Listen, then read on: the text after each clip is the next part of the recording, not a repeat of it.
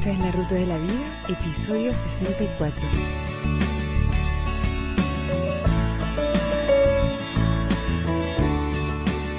El tema de hoy, diseñando tu identidad, tu plan de mejora.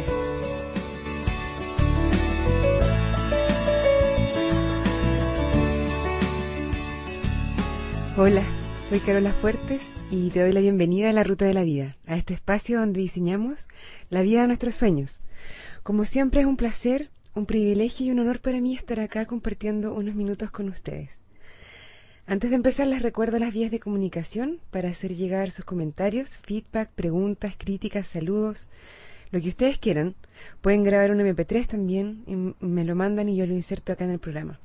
Las vías son el mail, la ruta de la vida, arroba gmail.com, el blog, www.larutadelavida.com y twitter.com slash la ruta de la vida. Bueno, eh, espero que estén muy bien. Hola de nuevo. Yo estoy feliz de volver a la ruta después de un tiempo más o menos largo. Fue un mes entero en que estuve alejada del micrófono. Y la verdad es que los echaba bastante de menos. Quiero agradecer todos los mails que me llegaron en este periodo, los comentarios por Twitter y por blog. La verdad no me esperaba tanto feedback y, y la verdad es que estoy muy, muy agradecida. Lamentablemente no los puedo nombrar a todos acá porque son muchos y se nos iría todo el episodio en eso y, y, ya va a ser un episodio un poquito largo, entonces, pero ustedes saben quiénes son. Antes de entrar en el tema de hoy, les cuento que la maratón me fue súper bien.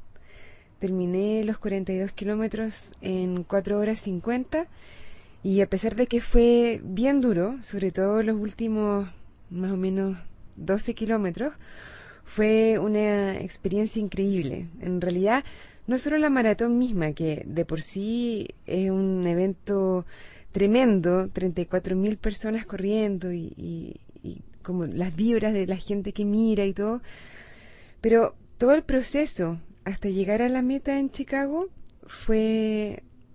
Mmm, me cambió la vida. No quiero explayarme mucho acá porque la ruta no se trata de mí, pero quiero agradecer toda la buena onda y todas las buenas vibras que recibí de todos ustedes. En realidad son lo máximo. Ah, me olvidaba. Mi amiga Caro me comentó que en el episodio anterior, el último antes de irme, sonaba como si estuviera muy aburrida. Y les quiero pedir disculpas por eso. La verdad es que lo grabé como a las 2 de la mañana del día anterior a mi viaje y estaba muy cansada. De todos modos no está bien, así que les pido mil disculpas y gracias, Caro. Bueno, para quienes recién se integran a la ruta, les comento que antes de que yo me fuera habíamos comenzado una serie de tres entregas que llamamos Diseñando tu identidad. Acá en la ruta siempre hablamos de diseñar tu vida, de diseñar tus sueños, pero para lograr eso es importante partir por ti mismo, por uno mismo, y de ahí nació esta serie Diseñando tu identidad. En esta tercera y última entrega el tema es tu plan de mejora. En la primera parte de esta serie decíamos que quien eres hoy es producto de quien decides ser, de quien crees que puedes ser, de quien insistes en ser día tras día, de quien quieres ser a fin de cuentas, porque está en tus manos. Pero también decíamos que a veces no somos 100% conscientes de esto. Y por eso la idea del primer episodio era provocar una reflexión en la cual tú te dieras cuenta de que realmente es así, que detectaras esas características de tu personalidad o de tu conducta que repites aunque no te gusten o no te traigan los resultados que tú esperas. En resumen, la idea era traer al plano de la conciencia tu manera de ser, tus hábitos, conductas, características, etc. En la segunda parte, la idea era detectar cuáles eran tus oportunidades para mejorar, mirando de manera más crítica tu personalidad, tus características y entender si te servían o no, si te gustaban o no, si necesitabas modificar o sencillamente eliminar alguna de esas características. Esta etapa puede presentar algunos desafíos. Si eres muy autoexigente o si tienes muy baja autoestima, puedes caer en el extremo de encontrar que todo en ti está mal, que nada en ti te gusta y que te gustaría cambiar absolutamente todo. Si esto te ocurrió, te pido primero que tengas compasión contigo mismo y que pienses en ti en tercera persona. Si tú fueras un amigo tuyo, ¿qué cosas valorarías? Si aún así no logras ver lo bueno que hay en ti, pregúntale a algún amigo o familiar de confianza qué cosas en ti valoran. Te aseguro que van a nombrar varias.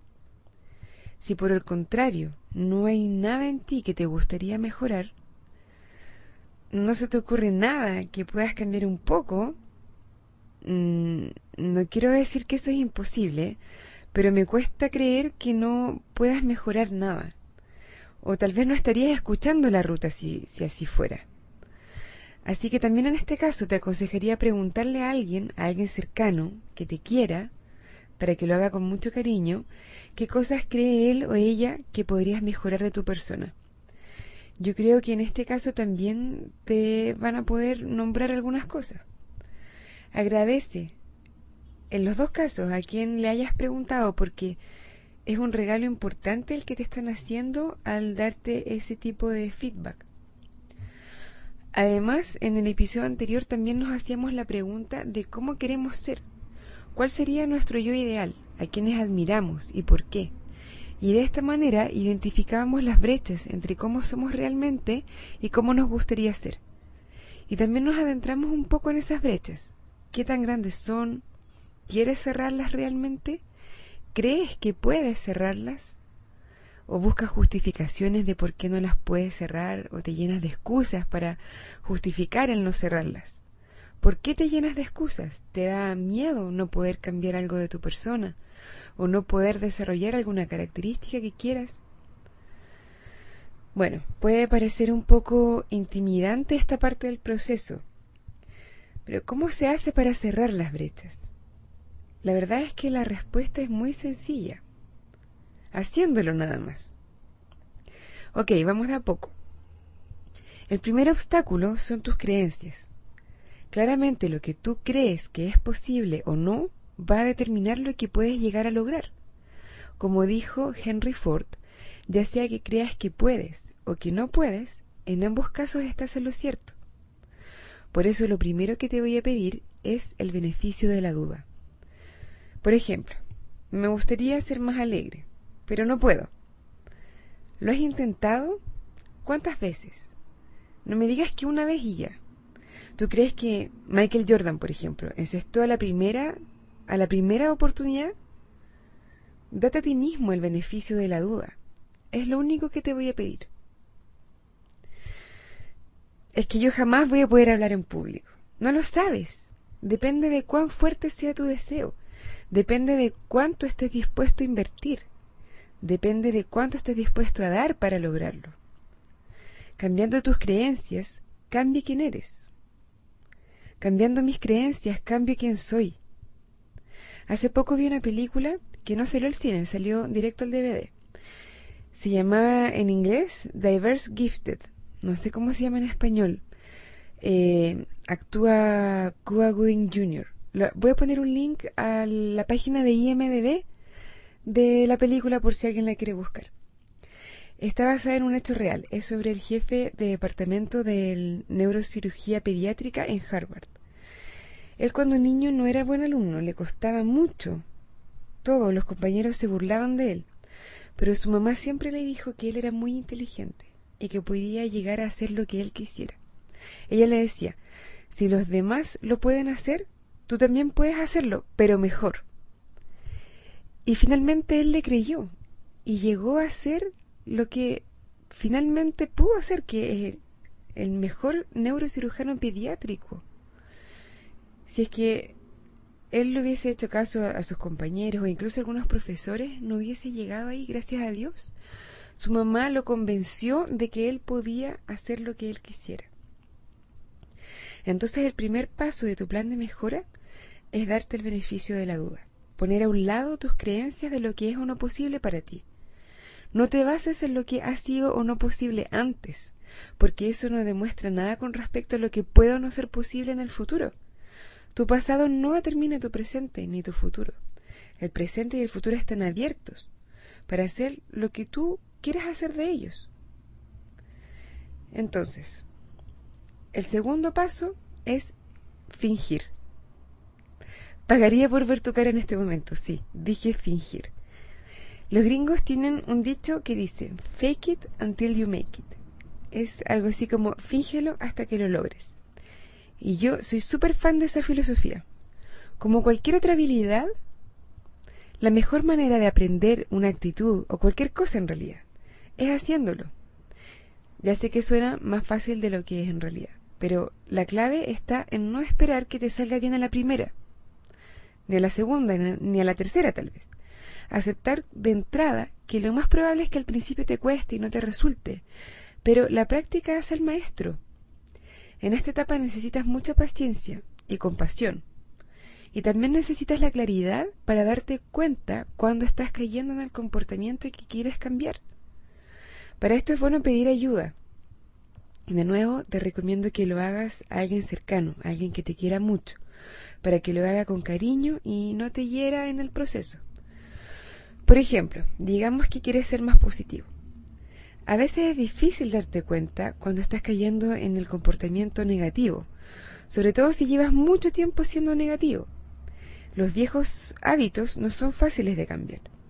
Entonces le puedes contar a un amigo que te gustaría comenzar a ser más positivo, a verle el lado bueno a las cosas y no siempre el lado malo, y que necesitas su ayuda para cuando te vea cayendo en ese antiguo hábito, te diga algo que pueden acordar entre ustedes. Al principio te puede molestar, pero recuerda que ese amigo te está ayudando mucho y dale las gracias. Empieza solo con una o dos cosas que quieras cambiar o mejorar. Y cuando ya las tengas incorporadas a tu forma de ser, sigue con otras. No trates de hacer todo al mismo tiempo. Anda con calma, ten, tente mucha paciencia. Finalmente, el tercer paso es revisar periódicamente quién eres y compararlo con quién quieres ser. Todos cambiamos y quienes queremos ser también puede cambiar. Alguna conducta que a lo mejor no era relevante tener antes puede sí serlo hoy. O puedes haber desarrollado algún nuevo hábito inconveniente. En resumen, uno, Dejar a un lado tus creencias sobre lo que es o no posible para ti. Darte el beneficio de la duda. 2. Finge hasta que lo logres.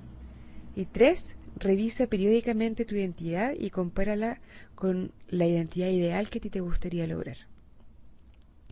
Recuerda que la vida no se trata de encontrarse a sí mismo, se trata de crearse a sí mismo. Ok, con esto terminamos la serie Diseñando tu identidad. Espero que les haya servido. Bueno, ahora quiero pedirles un poco de ayuda.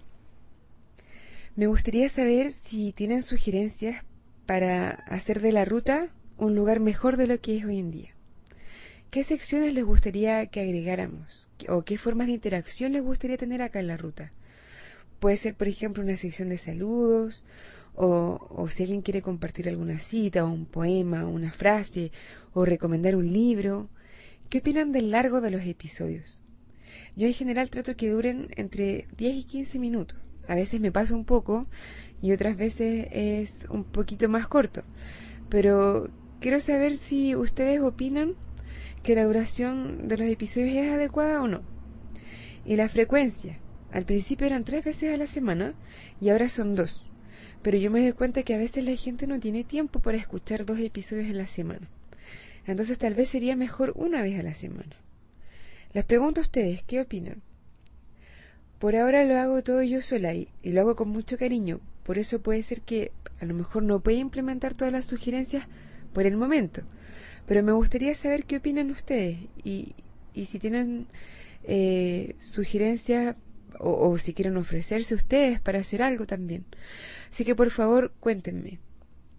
Las vías de comunicación son el blog www.larutadelavida.com el mail la ruta de la vida arroba gmail.com o también nos podemos comunicar vía Twitter, twitter.com slash la ruta de la vida. Ah, antes de irme, Jesús Mercado, que es un viajero de la ruta, me pidió que mencionara su blog, que es www.jmgthings, esto es jmgthings.blogspot.com donde habla del lugar donde él vive, que es Baja California Sur en México. Va a quedar el link en el blog de la ruta. La música de este podcast se llama Sunshine y es de Kevin MacLeod. Ahora me despido. Cuídense mucho, un abrazo y buen día.